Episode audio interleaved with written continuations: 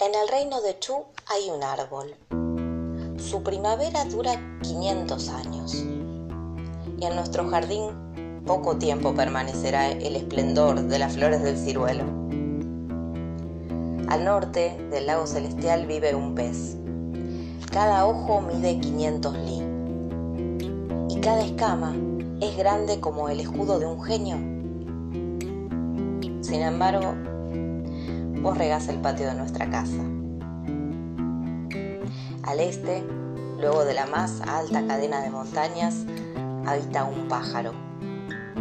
Cuando rasca la tierra para refrescarse, hay un terremoto en la provincia de Kuantan. Casi nunca vuela.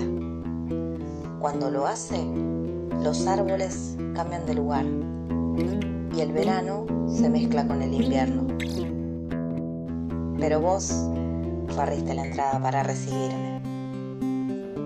Al oeste vive un gigante muy austero y cada vez que se dispone a cruzar el desierto de los 100.000 li, pone en su bolsa comida para solo tres días. Sin embargo, la provincia de Kumi pasa hambre. Vos, amor, condimentaste el arroz que compartimos. El árbol, el pez, el pájaro y el gigante miran nuestra felicidad y sonríen inescrutables. Por tu amor estoy dispuesta a decir la palabra más trivial. Mi casa está limpia y resplandece. Despierto y cada amanecer es un vaso de porcelana que se ocupa con lentitud. Amor es como Tao, que llena todos los vacíos.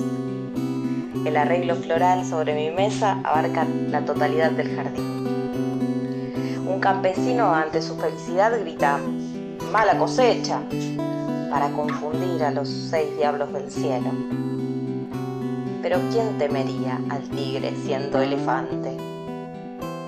Un hombre enamorado nunca será un astuto guerrero, ni un gran sabio, ni un buen poeta.